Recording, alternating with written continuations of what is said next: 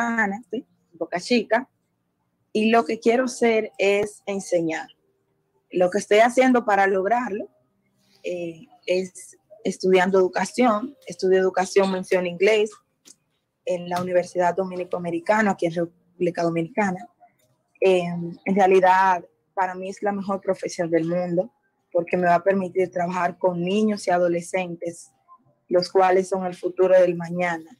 Eh, y sé que yo puedo ayudar a cada uno de los jóvenes de hoy a que tengan un mejor futuro a través de la educación. Sí, ese llamado a, eh, a educar, a enseñar esa vocación, eh, compártenos un poco de dónde viene, cómo te surgió. En realidad me surgió de mis propios maestros, porque yo notaba cómo algunos de mis estudiantes y yo eh, seguían los pasos de nuestros maestros, cómo ellos se dedicaban a nosotros, la importancia que ellos le, le ponían a enseñarnos. También yo me preguntaba eh, cómo yo voy a contribuir al mundo en el futuro, porque si yo no soy influyente, tal vez no tengo dinero, no tengo fama, y yo entendía que no podía hacer nada, pero luego comprendí que a través de la educación, aunque sea un aula, yo puedo cambiar. Y sé que un profesor educa doctores, un profesor educa ingenieros. Y entendí que por eso es lo mejor para mí. Y descubrí que me gusta enseñar porque en mi sector lo hago. Ahora mismo le enseño a un grupo de jóvenes inglés y estoy eh, buscando un grupo de adultos que tengan dificultad en la lectura o la escritura para también darles reforzamiento he podido enseñar danza y de verdad que es maravilloso ver el resultado de lo que enseñas. Una pregunta adicional, ¿has recibido apoyo en tu casa, en tu comunidad o muchas veces dicen, ¿por qué no escoges una profesión que sea más rentable? ¿O, o, te sientes bien con lo que te apoyan o no importa que no te apoyen?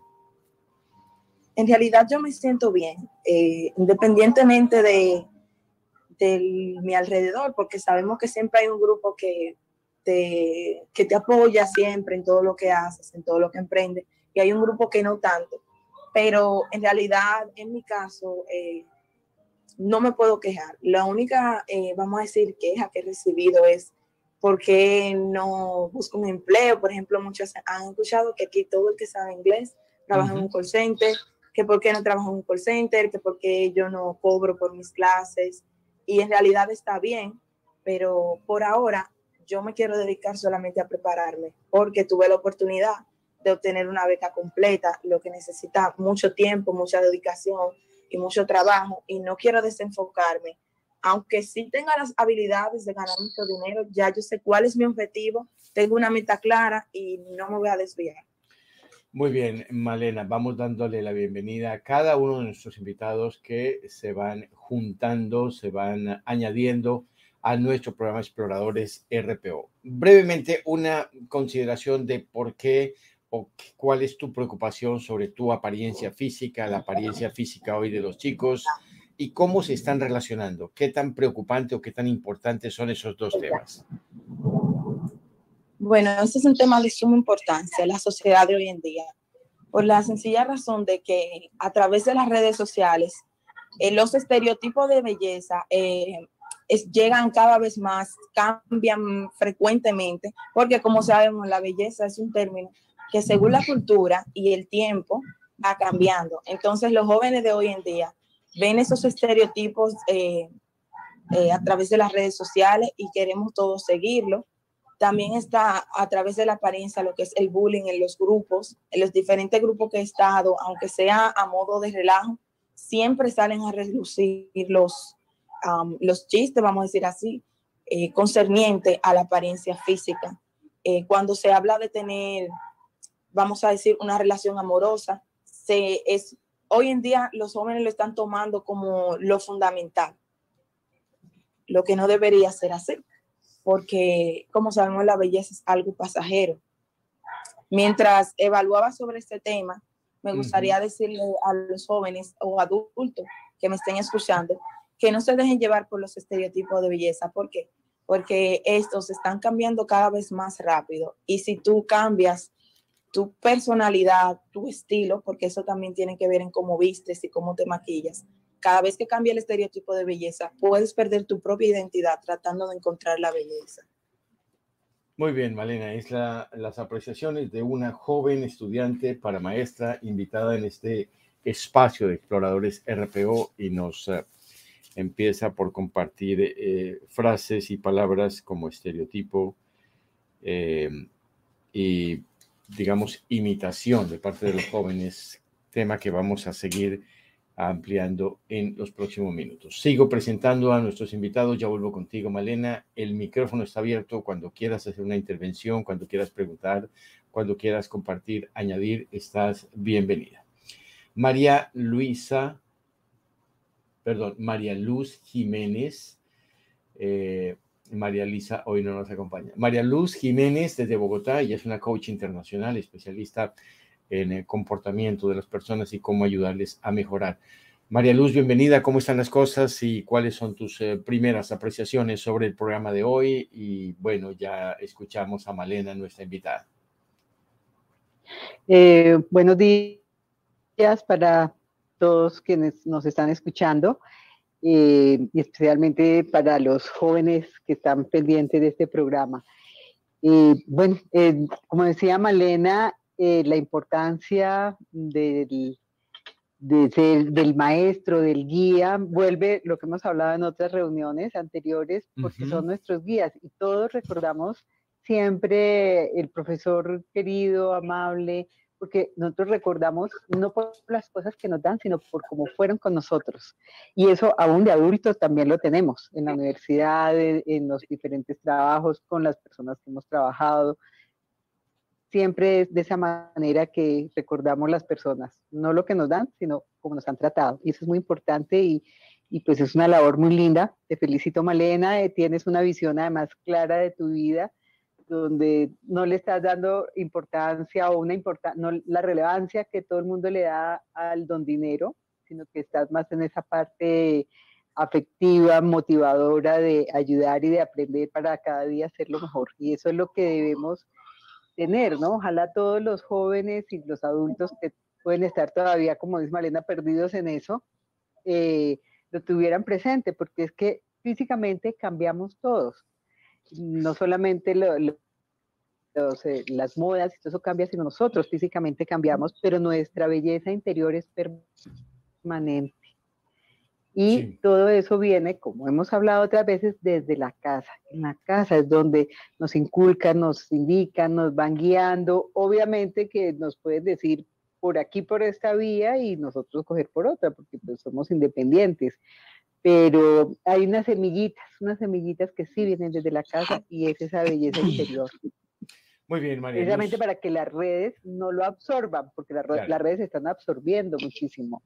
Sí, es un, es un eh, debatirse todo el día entre esos principios aprendidos en casa quizás y lo, la influencia que los medios y las mismas amistades están ejerciendo sobre los chicos. Estamos hablando hoy con nuestros eh, invitados eh, y nuestros guías tradicionales del tema de la apariencia física y las relaciones humanas de los jóvenes. Homero Daniel Rodríguez, joven estudiante, un una persona con ya una experiencia de vida en las artes, en la educación.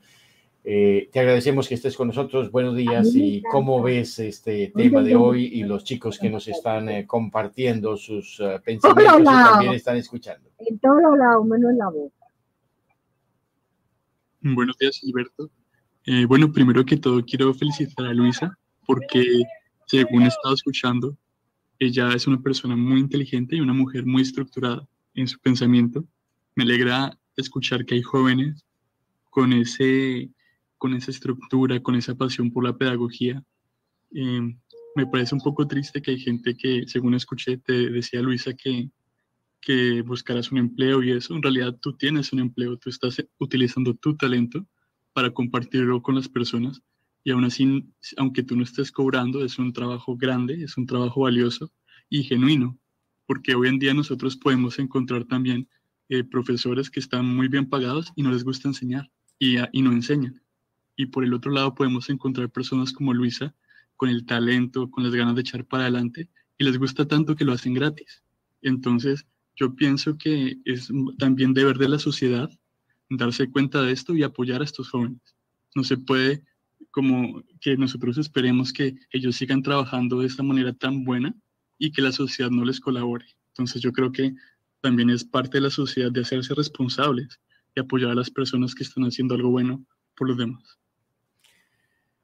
Malena, ¿qué dices ante esta referencia de los eh, primeros invitados? ¿Qué piensas? De verdad que me siento muy agradecida por sus comentarios. En realidad eh, es así. Me apasiona la educación y sé que podemos lograr algo a través de la educación. Yo estoy segura de que la clave para cambiar el mundo es a través de la educación.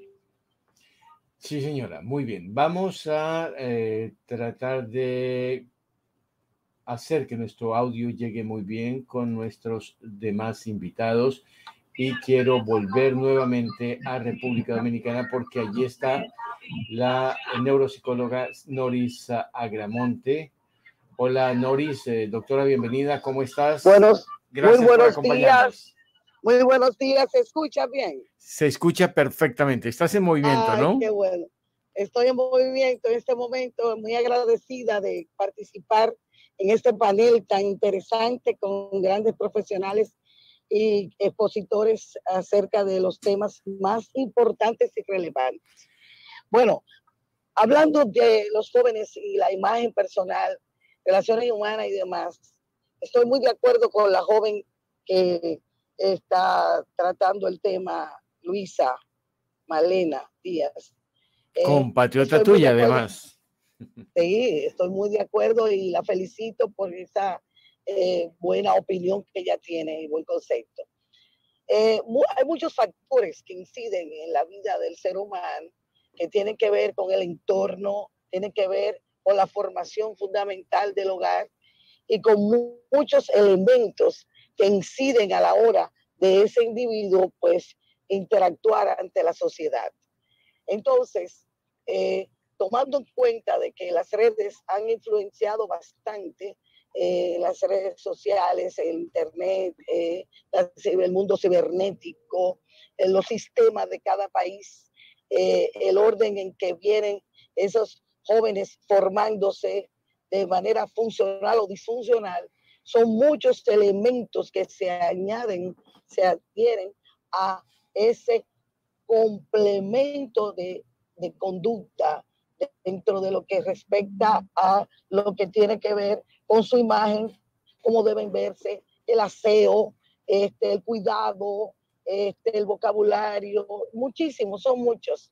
Eh, yo recomiendo que debemos de nosotros, profesionalmente eh, hablando, eh, debemos de tratar de hacer una estructura eh, donde a través de la radio, a través de los medios, eh, le puedan llegar informaciones a esta generación futura, eh, que ellos vayan cultivando con todas esas sugerencias que nosotros le vamos a ir dando de manera sutil, porque hay que manejarse muy sutil con esa juventud, puedan ellos ir recibiendo ese alimento día tras día. Yo sugiero que eh, realicemos una estructura de algo importante para que ellos reciban ese, ese conocimiento y puedan rehabilitarse y, recomponer, reestructurar eh, tanto la conducta como también el cuidado de las relaciones humanas. Sí, señora. muchísimas gracias, Noris, por su aporte muy oportuno y también quiero saludar a la doctora en eh, educación, Ana María Rojas. A ella estos temas pues también por supuesto le apasionan, le interesan y trata permanentemente con jóvenes y el eh, tema de la apariencia física que tan importante y también las relaciones que establecen con sus pares. Doctora Ana María, bienvenida la hora en eh, Texas, donde te encuentras 8.25, ¿no? Muy temprano. Gracias por acompañarnos. Oh, buenos días, ¿cómo están? No, gracias a ti por invitarme, además por motivarme, porque tengo un dolor de cabeza, pero aquí estoy. Muy bien, muchas gracias. Acompañándote. Bueno, fíjate, bueno, aquí en Texas estamos a menos cuatro, para que todos sepan mucho frío. también de paso Nada que ver en República Dominicana, donde hay que abanicarse. que nos regalen un, que me regalen un poquito de calor para acá. Eh, yo no escuché a la primera participante porque entré tarde, pero sí considero que lo más importante, que lo que tiene que ver con la apariencia personal, comienza en el hogar, en cómo es ese niño aceptado en el hogar y lastimosamente he atendido muchos adolescentes que su situación comienza en la casa, porque hay tantos estereotipos sociales y no voy a decir todos los padres, pero sí una gran mayoría de los padres están señalando al hijo si estás gordo, si comes, si no comes, que no te vistas así, o sea, la autenticidad y la imagen es importante, enseñarle al niño que como dice, la primera impresión es importante, pero lo más importante es hacerlo sentir bien con sus decisiones. Te voy a contar algo así rapidito de un adolescente de Virginia que tenía un problema con su mamá y tiene que ver con la imagen. El, el día que él, fue a que él fue al colegio, le estaba muy emocionado y se puso para los venezolanos el 24 es venezolano, el 24 y el 31, por lo general la gente dice estrena ropa, se pone ropa nueva y él se vistió y la mamá cuando el niño iba emocionado con su traje que se había puesto porque iba primer día a su escuela, le dijo, ay, te van a confundir con un patiquín, yo creo que esa no es la ropa más acorde para que vayas al colegio. Entonces por ahí empezamos a ver cómo vamos destruyendo, no solamente son las redes sociales, yo siento que son los padres. Entonces, lo que para él era una fiesta, para la mamá era más importante la ropa que cargaba, que lo que iban a decir de, y en realidad el niño estaba vestido adecuadamente, Tal vez ella quería que fuese como se visten todos los adolescentes porque lo quería proteger de no ser aceptado. Pero desde ahí comienza, porque una persona que tiene seguridad en sí misma, y volvemos al tema de autoestima, no, va, no le va, no importa lo que piense el otro de cómo yo me he visto. Lo más importante es cómo yo me siento o cómo yo me veo. Y eso se gesta en el hogar y también en la escuela. Doctora Ana María usó una palabra como muy desconocida para muchos. Se viste como un patiquín. ¿Qué significa? Bueno, disculpa, en Venezuela patiquín. Bien. está bien, ¿no? Pero está bien. Claro, estamos aprendiendo todo. O sea, claro, te hablé desde el, desde, desde el comentario de la mamá. O sea, patiquín es el que eh, el de, el de la ciudad que se viste eh, con camisa manga larga y se pone un suéter o se pone un, un, un, un palto, ¿cómo se dice? Un flu, una ropa de vestir, muy ah, de vestir. Muy elegante. Y para él, muy elegante. Entonces, para él era una fiesta. O sea, él me dijo, pero para mí era importante. ¿Qué edad tenía? Y me sentí mal todo el día. Un niño de 14 años. Claro, un adolescente. Eh, Entonces, fíjate, fíjate ese mensaje en ese momento. Entonces, ¿cuáles serían los mensajes que se gestaron en ese hogar desde la infancia? Excelente. En este punto, yo invito a que si María Luz o si Homero o la propia Luisa Malena Díaz, a quien te la presento, doctora Ana María Rojas, que está esta niña en la línea allí en República Dominicana, estudiante de educación, quiere ser maestra, y ya Homero y algunos la han definido como una niña muy, muy madura para su edad y que comparte y enseña pues eh, con bases propias sobre lo que quiere ser de ser maestra. ¿Algún comentario? ¿Alguien que quiera levantar la mano y decir eh, yo quiero hablar, o me parece que Patiquín no está mal vestirse. A ver, Homero. Exacto. Sorry. Eh, yo pienso que, perdón, pues hablo. Eh, yo pienso que es muy importante lo que dijo Ana María, que él se sienta bien. Estaba yo recordando a, mi mamá, falleció hace poco, eh, y claro, el, la moda o el estereotipo de, ella, una persona de ciudad, como dice Ana María, pues era otro, su elegancia permanente, todo. Y claro, a veces salíamos a la calle y veíamos muchachos de colores y vestidos, eh, lo que no conjugaba una cosa con otra en principio. Entonces ella decía, mm, le gusta como viste, entonces yo le decía, mami, eso va en la personalidad también, lo importante es que se sientan bien y qué rico ya esos estereotipos de tener que estar como eh, el, zapato tiene que salir con la cartera, hacer juego hasta con los ojos. No, hoy en día qué rico que uno se pueda vestir como quiera, lo importante es sentirse satisfecho, sentirse bien, porque a la primera persona que uno tiene que aceptarse es a sí misma.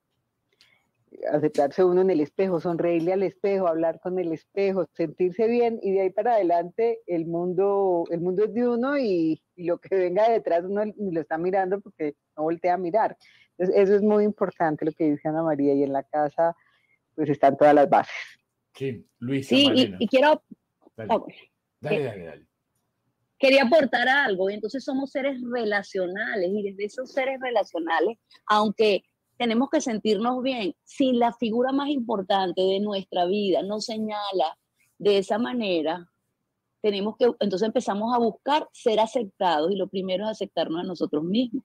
Porque en, esa, en esos seres relacionales, aceptar al otro con autenticidad, tal y como es. Porque yo también tengo mis debilidades, como dicen. Sí, esa desde la mirada de la experiencia de quienes han eh, no solamente dedicado a estudiar este comportamiento, sino por los años, el saber que esa independencia se va ganando. Malena, el, tipo de vestimenta que tú usas, el tipo de, apariencia que tú tratas de mantener, ¿obedece a algo que tú consideras lo defiendes porque te parece que es mejor o quieres estar también vestirte como tus amigas? Cuéntanos un poco de ello.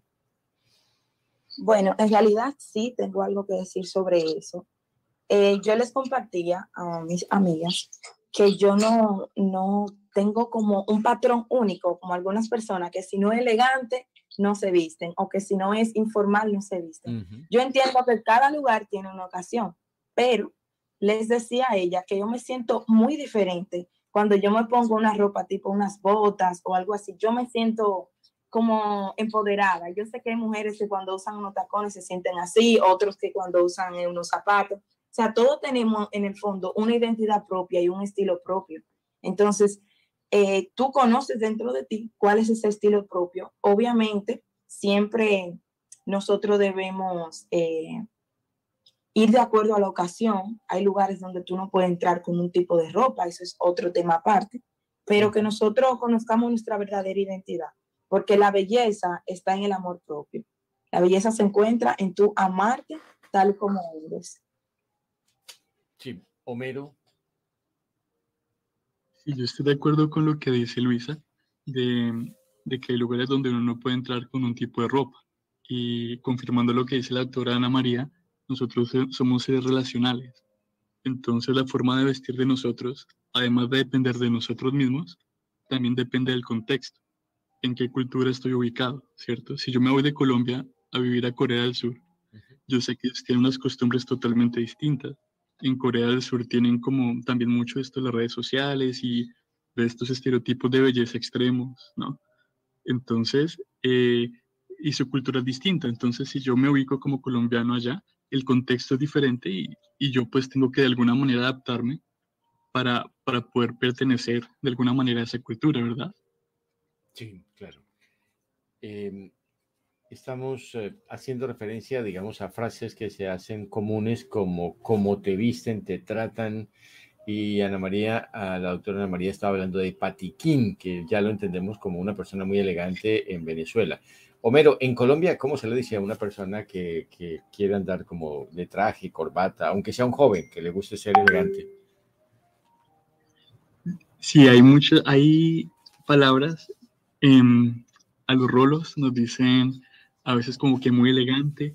Si hay una palabra, pero en este momento no recuerdo, la, la voy a consultar y, y, la traeré de regreso. Y nos acaba de dar una nueva palabra que es rolos. Rolos se lo dicen a los nacidos en Bogotá. Creo que es cachaco, ¿no? Viste de cachaco es como vestirse de elegante con corbata y, demás. Em, en eh, República Dominicana, Luisa Malena, ¿cómo se le dice a una persona bien elegante que gusta vestir para toda ocasión de manera muy formal? Bueno, generalmente entre los jóvenes yo he visto que le dicen, oh pastor, como al vestirse tan elegante, así tan formal, le hacen esa referencia de que si él se está vistiendo de pastor. Ah, de pastor. Si es una mujer, sí, si es una mujer y viste, por ejemplo, con falda larga o muy cubierta, le dicen que sí es monja y cosas así. Mire, uh, cómo vamos eh, encontrando que las palabras definen también comportamientos. María Luz Jiménez, el hecho de que a un joven en tu práctica profesional o a una persona mayor le estén calificando con esas palabras su forma de, vestir, ¿afecta su relación, sus relaciones humanas? sí, indudablemente las afecta porque sobre, ahí lo más grave es permitir esa crítica. La persona, y al permitirla, pues es porque no hay una autoconfianza eh, y, una, y un amor, una autoestima, ¿no? Y eso viene, volvemos, desde el hogar, porque en el hogar es donde uno tiene ese primer campo de batalla con el mundo, con los hermanos, con el papá, pues digo campo de batalla entre comillas eh, y en el buen sentido, porque ahí es donde uno aprende a, crear límites de sus cosas, a hacer respetar sus cosas, a, opinar, a diferenciar y todo eso. Y obviamente cuando se, es adulto, pues sucede lo mismo.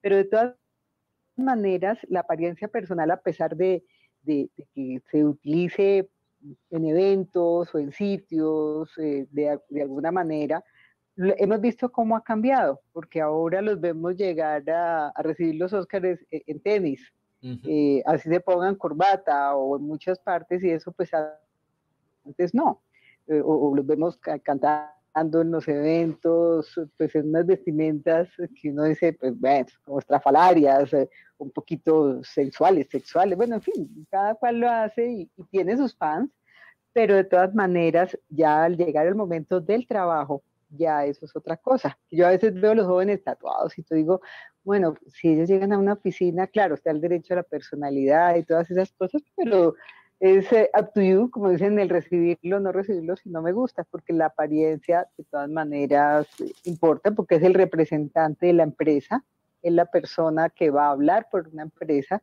y pues el dueño o, o los managers o los directores, pues ellos saben qué imagen y hay una cultura organizacional que es la imagen también de la empresa, no solo como es sus valores, sus principios, sino las personas que son los representantes. Entonces eso influye mucho y eso se ha tratado de siempre. El, el, el que creó IBM decía, eh, ve, ve, más o menos la frase era, ve arreglado de acuerdo a lo que quieras lograr y, se han hecho muchos estudios también de la misma persona la visten pues eh, de hippie, ya la entrevista y puede ser un genio, y va el otro ya más arreglado, más, más, más cachaco, llamémoslo así, y, y escogen a ese, y es la misma persona. Entonces también es por, por la impresión que causa esa primera impresión, no recuerdo quién la decía ahora al principio al hablar, ¿no? Entonces, sí importa porque es la aceptación de todas maneras. Sí, muchas gracias, María Luz Jiménez. Todos buscamos, y Fíjate, la aceptación. Escucho a María Luz y aquí en Estados Unidos es cultural hacerse un tatuaje. Y te voy a contar la experiencia. Tengo un sobrino que es tan destacado que se graduó hoy y mañana una empresa de energía lo, le dieron el premio del de los 3.000 estudiantes más destacados de la ingeniería y no sé qué, y tenía casi que tatuaje. Y yo, Daniel, ¿y ahora cómo tú vas a ir a esa entrevista con ese tatuaje? Tienes que tapártelo. Yo estaba aquí en ese momento. Y me dijo, no, tía, eso es parte del patrimonio cultural de los Estados Unidos. Entonces, ve, aquí no se ve mal un tatuaje. Y yo estaba horrorizada. o sea, ella me hizo llevar a eso. Entonces, fíjate que Homero lo decía, o sea, son eh, contextos culturales también influyen en la imagen. Claro, perdón, yo aquí estaba recordando además cómo han ido cambiando todos esos estereotipos culturales. En Inglaterra, yo viví, hace ya casi 40 años allá viví, un poco menos, eh, y los que estaban tatuados, generalmente el tatuaje era o de los marineros, los marinos, o de la gente que trabajaba en construcción. Sí, exacto, igual. y, hoy en día el que no, el muchacho que no lo tenga en alguna parte del cuerpo está out, prácticamente dentro de una nueva cultura, dentro de una nueva cosa, pero en esa época era o los marinos o la gente de construcción. Quiero, quiero dar la bienvenida a Claudia Guerra, ella es una de nuestras guías que se junta al programa a esta hora. Claudia, bienvenida. ¿Cómo le dicen los eh, de Medellín y Antioquia cuando se visten bien elegantes? Hola, muy buenos días. Gracias. Logré comunicarme con fallas de internet, pero aquí estamos. Gracias. Pues bueno, yo recuerdo que recuerdo que en Medellín siempre decíamos los papichurros, los los los más elegantes, los que siempre iban muy bien vestidos a las fiestas, o muy vestidos a una entrevista o incluso a trabajar, siempre nos decían papichurros o, los, más, los mejores vestidos.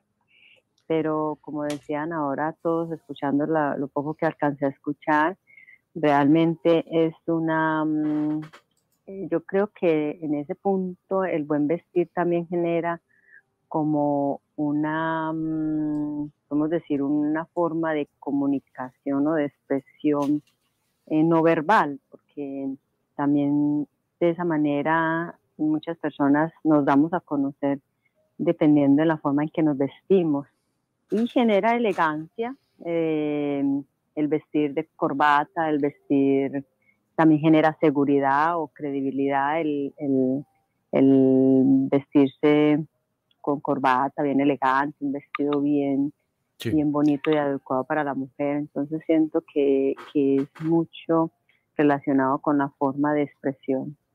Sí, los conceptos que los chicos que están en sintonía y nuestros invitados como Malena, pues obviamente ellos se enfocan en cómo se van a vestir esta tarde para una fiesta o para una reunión de amigos o para ir a un evento de la escuela y demás, y eso les genera pues la preocupación, su importancia. Quiero preguntarle a Homero, quien estudia en la Universidad del Centro de la Florida, quien ha tenido mucha experiencia con jóvenes, el tema del tatuaje, ¿hace parte de la vestimenta o eso es más bien una parte cultural?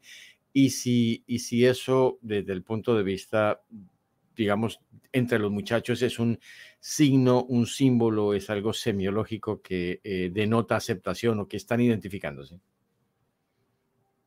Bueno, pues los tatuajes tienen diferentes connotaciones. Hay gente que se lo hace por moda y a veces como toman caracteres chinos o japoneses y en realidad es chistoso ver que no tienen ningún sentido o incluso tienen malas palabras y seguramente que no son conscientes de ello. Otras personas eh, sí se hacen tatuajes porque pertenecen a algún grupo. Entonces podría ser un grupo criminal o podría ser un grupo de personas. Hay que tener mucho cuidado cuando la gente decide hacerse un tatuaje para estar seguros que ese tatuaje que escogieron no pertenece a algún grupo que los identifique con algún un grupo negativo, ¿cierto? Que estén muy conscientes de qué es lo que se van a hacer y por qué. Porque hay muchachos que se lo hacen por la moda de hacérselo y no saben en realidad qué es lo que se están tatuando. Claro. Entonces, Muchas gracias. Luisa Malena hace parte de una comunidad cristiana y obviamente se enseña y los jóvenes tienen eh, algo claro en relación a, la formación de por qué no tatuarse. En este caso, para ti, en tu reflexión personal con tus futuros eh, estudiantes y con los que tienes actualmente, ¿qué les dirías en torno a este tema del tatuaje como una forma de apariencia física, si es necesario, si es algo de cada cual o cuál es tu pensamiento? Malena. Bueno, eh, lo primero es que yo no le impondría, sí les compartiría mi creencia y mi religión a mis estudiantes, pero no se la impondría. Y al igual que estuvieron comentando los compañeros aquí, sí entiendo también que es algo cultural. Lo primero es que es algo cultural. Aquí en República Dominicana eh, no, es, eh, no es un bien visto el tema del tatuaje. Sin embargo, en los jóvenes, e incluso podría ser hasta algo más allá. Porque a veces los jóvenes hacen cosas como tatuarse o pintarse el cabello o un piercing, pero es como símbolo de libertad. Algunos quieren atención, otros quieren ser aceptados eh, o eh, quieren ser aceptados tal y como son, pero en realidad están buscando es llenar ya sea un vacío emocional de los padres o de los amigos y a través de tatuajes, eh, pintarse el cabello, no diría que todos, pero se podría dar el caso, buscan como eh, esa atención y llenar ese vacío que tienen a través de un tatuaje. Por eso yo entiendo que va más allá de simplemente tatuarse. Sí, quizás hablando de una decisión personal, el invertir un dinero, ir a una sesión de tatuajes, escoger un modelo y demás, eso no sea algo tan eh, necesario como el ponerse unos tenis para los muchachos, tenis de moda, que unos zapatos deportivos que no son, digamos, baratos, no, no son de precio bajo. ¿Qué tanto le preocupa a tus compañeros de clase, a tus eh, recién eh, salido, salida de la escuela secundaria, ¿Qué tan importante eso y cómo se ve a quien tiene la mejor ropa o quien viste de la mejor forma o quien no lo es, pero quizás eh, su parte intelectual es muy atractiva? En realidad, eh, como mencionaron ahorita, la apariencia sí es importante porque cuando nosotros no conocemos a una persona, nosotros simplemente nos dejamos llevar de lo que vemos por fuera. Entonces los jóvenes de hoy en día como mencioné al principio, a través de las redes sociales ven personas con una mejor posición social que ellos y al no tener una inteligencia emocional lo suficientemente fuerte, se dejan llevar de eso y entienden que ellos también deben de tener esos tenis, deben de tener esa ropa cara. Entonces, eh, su situación económica tal vez no se lo permite y eso crea preocupación en ellos y se sienten menos, o sea, su estima eh, es baja porque ellos se comparan con los demás. Y yo decía el otro día que siempre que te compares va a haber alguien o algo mejor que tú. Siempre que te estés comparando. Entonces, eh, los, eh, los jóvenes comenzamos a compararnos con otros jóvenes o con otras personas de un lugar diferente, de una cultura diferente y queremos eh, como adaptar esa identidad porque no hemos tenido, no hemos adquirido una identidad propia y por ende también queremos llevar ese estilo, esa ropa y eso comienza a crear preocupación, eh, no tenemos una, un buen concepto de quiénes somos, tal vez nos quejamos de dónde estamos, de nuestro entorno o de que no tenemos las posibilidades.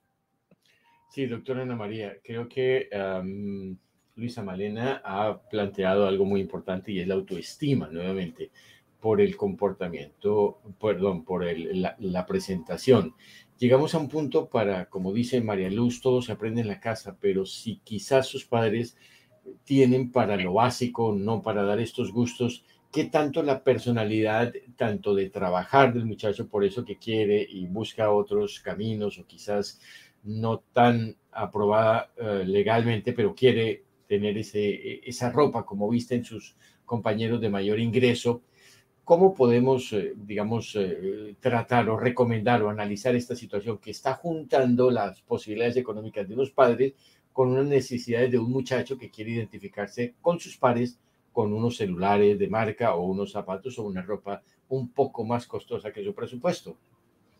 Bueno, fíjate bien que eso tiene también que ver con lo que siempre he dicho. Eh, la vida es un proceso conversacional. Cuando tú haces a tu hijo parte de esa dinámica familiar, de tu situación económica. Y cuando oí a Malena hablar, me acordé básicamente de Eric Verne de las caricias, cuando él dice que hay que acariciar al otro desde lo que se es y no por lo que hace y por lo que se tiene. Lastimosamente, eh, damos caricia al otro por lo que hace, por cómo se viste, pero esa esencia humana de que eres una persona dulce, o sea, mirar al otro desde el componente emocional comienza a fortalecer esa autoestima. Y yo sigo pensando que tenemos que hacer escuelas de padres. Yo digo que si yo hubiese estudiado, yo fui madre muy joven, desde los 15 años tuve mi primer hijo, fui madre adolescente y mi segundo hijo lo tuve a los 22 años. Y todo lo que estudié, pues yo me gradué jovencita también, a los 23 años seguí estudiando, pero yo decía, wow, si yo hubiese tenido mis hijos después de haberme formado, de haber conocido lo que es toda lo que es la inteligencia emocional, la aceptación, la autoestima, porque todo comienza con el poder del amor en el hogar, la conversación. O sea, si mi hijo quiere alcanzar algo, ¿por qué no enseñarlo el cómo podemos alcanzar todo lo que queremos? Y que lo más importante no son los objetos materiales, sino que los padres siempre están Gilberto, si tú apruebas, te regalo una bicicleta, si no, no te la compro. Si tú haces, Dios te va a castigar. O sea, siempre hay una amenaza. Entonces, estamos más centrados hacia afuera que hacia adentro. Entonces, lo primero es la caricia como elemento, o sea, a, darle caricias a tus hijos, a tus amigos, a tu gente, desde lo que se es como persona, que son las caricias auténticas, porque si nosotros damos caricia por lo que se hace, está bien, no está mal, pero la esencia es dar caricia por lo que se hace, aceptar al otro como es, generar límites útiles en el hogar. Cuando tu cerebro ya sabe que hay límites útiles y que si yo sobrepaso esos límites, pues eso va a tener consecuencias negativas para mí. Y eso no es que desde la verbalización, sino desde la acción diaria, desde modelar valores eh, más hacia, hacia el ser que hacia, el que, hacia, que hacia el tener podríamos tener una generación diferente. Por supuesto que si tú te pones a compararte con todo lo que sale en las redes, wow, tú dices, wow, en estos días voy a, voy a decirte, vi una mujer, claro, cualquiera así, una mujer que pone su cuerpo ya rellenita, entonces pone al lado una mujer flaquita y saca y hace el filtro que utilizó la mujer para ponerse, como dicen, súper bien, con cuadritos en el estómago. Entonces tú dices, wow, son realidades ficticias. Sí. No todo lo que se ve en las redes es realidad. Y si nosotros enseñamos a nuestros hijos todo eso, posiblemente, porque no te digo que va a haber alguno que no, o sea, que no va, que tiene su propia personalidad y su propio gusto, pero sí se puede. Si nosotros eh, educamos desde el amor, desde la comprensión, desde el reconocimiento y sobre todo, como tú dices, oye, eso va a afectar el patrimonio de tu familia y le explicas a tu hijo, él lo va a aprender y se va a dar cuenta de cuáles son las cosas más importantes de la vida. Sí, eh, yo quiero destacar eh, de Liz, Luisa Malena Díaz, una jovencita que está estudiando para ser maestra y que tiene ya una mentalidad pues, eh, de persona con experiencia. Pero, ¿qué tanto, Luisa Malena, ha influido ese aprendizaje en tu familia, la forma en cómo te sugerían vestirte, la forma en que te sugerían estudiar, leer libros y viste eso en la casa con tus padres? Y si les recomendarías a ellos que asistieran a una escuela de padres para tocar este tema o alguno que tú le recomendaras para ellos mejorar en su, en su terminar de criar a otros hijos? Bueno, eh, en realidad, mientras más yo voy aprendiendo, más me doy cuenta que los padres sí tienen mucho que aprender. E incluso eh, ya nosotros como jóvenes, cuando estamos en grupo, siempre mencionan los temas de que si hijo y pareja. Y yo siempre digo, que es algo que no se debe tomar a la ligera, porque hay mucho que enseñar a nuestros hijos.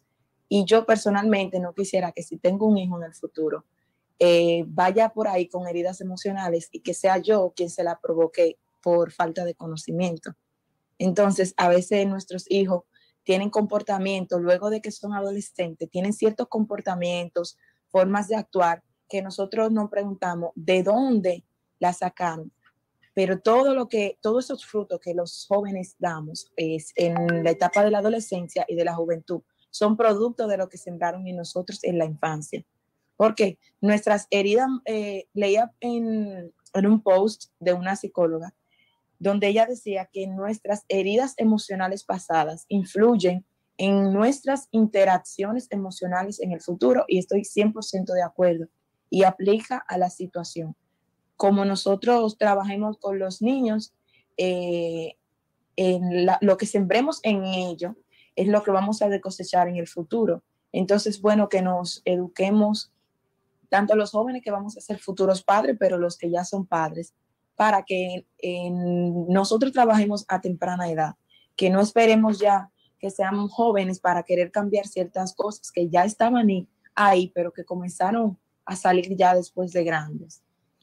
Muy bien, Luisa Malena. Pues eh, María Luz, ya para terminar nuestras conclusiones de este eh, espacio del día de hoy, eh, se aprende, se enseña, pero los muchachos hoy en día, como Luisa Malena, tienen unas ah, ah, definiciones que no diría que sorprende, porque ya muchos tenemos el caso de Homero que tienen ya unas personalidades muy definidas, pero conclusiones y tus últimas recomendaciones y tu valoración del programa de hoy, gracias. Eh, bueno, algo muy importante dentro de la apariencia física que va unido a las relaciones sociales también, además de la imagen personal, la compostura, la forma de expresarse, y eh, que es la habilidad para comunicarse. Y hemos dejado de lado eh, lo que es la lectura. La lectura da léxico, da muchísimas más palabras. En todos los estudios que han hecho hoy en día, los muchachos muy jóvenes no pasan de, de 4.000, 3.000 palabras cuando el léxico es muchísimo mayor. Y de acuerdo a eso también va nuestra creatividad, porque tenemos mucha más apertura para mirar, analizar el mundo, para sentir, para muchas cosas. Entonces es muy importante, eh, además porque la lectura nos, nos da, además de esa creatividad y ese léxico, nos enseña muchísimas cosas. Entonces eso es algo que se ha olvidado en los hogares. Un niño que lee es un niño que va a tener una cultura más amplia y general. Por ejemplo, el caso de Homero que desde niño toca violín, piano, instrumentos, batería, ha escrito libros, bueno, tiene un mundo inmensamente grande y maravilloso por delante y eso viene pues con la esencia de la persona también, indudablemente, pero las bases están en el hogar. Entonces es muy importante para que todo eso ha unido la apariencia con, con las relaciones sociales, que era el tema de hoy, ha unido también a toda esta parte de la habilidad de comunicarse, de la lectura, además de obviamente su imagen personal, ¿no? Pero eso es lo que lo empodera ante la vida. Gracias, María Luz. Homero, tus conclusiones. Muchísimas gracias, María Luz, por, por tu comentario y aporte.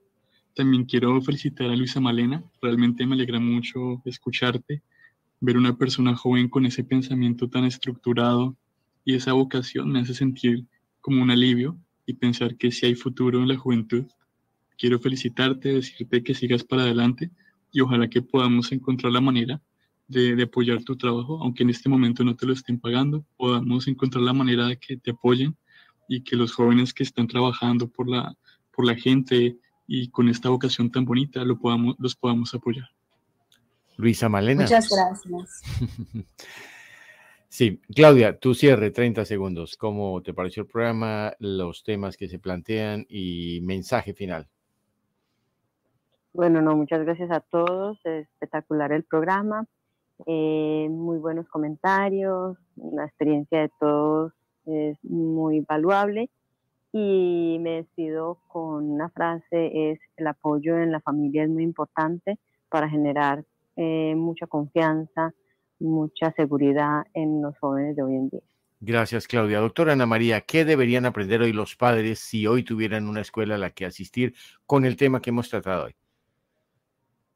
Ay, bueno, tengo, déjame si tengo abierto el, estoy en el celular. ¿Me escuchas? Sí, perfectamente. Ah, ok. Bueno, lo que yo sinceramente le recomendaría a los padres es ver cómo se está manejando el papel del amor, del respeto, de la confianza y la comprensión. Un niño que es valorado aprende a valorar, un niño que es respetado aprende a respetar, un niño que es aceptado aprende a aceptar.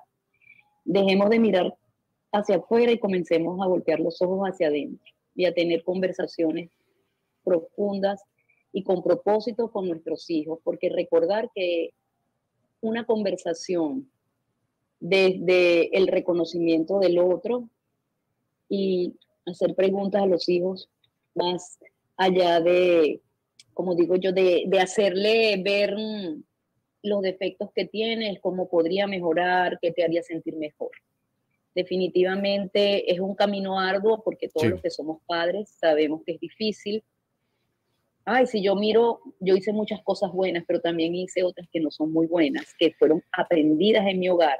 Mire, lo que nosotros le damos espontáneamente a nuestros hijos es valiosísimo, pero muchas de las creencias que tenemos del pasado de nuestra familia, las repetimos desde el inconsciente. Entonces tenemos que convertirnos en autoobservadores, cómo nos estamos relacionando con nuestros hijos. Siempre cambiando. Gracias, doctora Ana María. Gracias, no, y gracias a ti por invitarme a tu programa y quiero felicitar a Malena porque después de escucharla, de verdad que es un futuro para, la educación de su país extraordinaria. Necesitamos más maestros comprometidos. gracias. ¿Qué te dice este programa, Luisa Malena? Y gracias de verdad por compartir. Nos has enseñado muchísimo y creo que ah, tomas ah, muchas ah, experiencias. Puedes contar con estos guías cuando necesites. Seguramente eh, nos ponemos en contacto. Pero ¿qué te aporta este, este foro, esta discusión, este conversatorio en Exploradores RPO para los jóvenes de Iberoamérica. Muchas gracias a todos por sus buenos deseos. Em, bueno, yo creo que es una iniciativa muy importante, ya que hay temas de los que no se habla eh, hoy en día con respecto a los jóvenes y yo sé que va a ser de bendición para la vida de muchos jóvenes, como lo ha sido para mi vida, y espero que en realidad este programa siga adelante porque aunque no lo veamos ahora tal vez, pero sí muchos jóvenes van a ser beneficiados a través de la información que nosotros brindamos aquí. Gracias, Malena. El programa queda grabado en eh, la plataforma de YouTube RPO Radio. Lo pueden compartir y me parece que sería un buen ejercicio que los padres empiecen a ver en este programa una primera aproximación a la escuela de padres que seguramente viene, viene, viene. Gracias, Malena. ¿Quién de los eh, que nos todavía nos quedan van a venir la próxima semana al programa Exploradores RPO? ¿Quién dice yo? Yo. Yo. Los otros Yo, dijeron. eh, eh, es, es un espacio muy, muy chévere, como decimos en Colombia Con- y creo que también en Venezuela. Con problemas de internet y tal, pero nos encontramos en ocho días. Chicos, gracias, muy amables, que tengan un feliz fin de semana. Gracias, Bye, igualmente. bye a todos, chao, gracias. Bueno, chao. Chao, gracias. Un abrazo.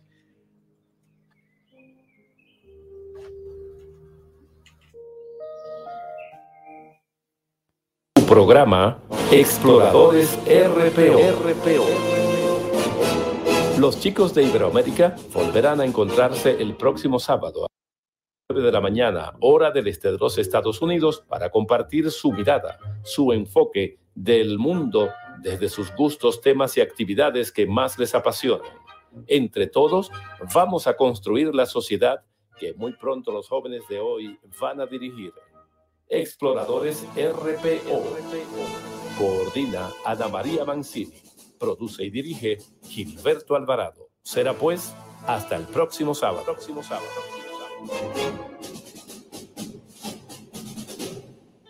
Esta es Super Mega 24-7. Transmitiendo desde Orlando.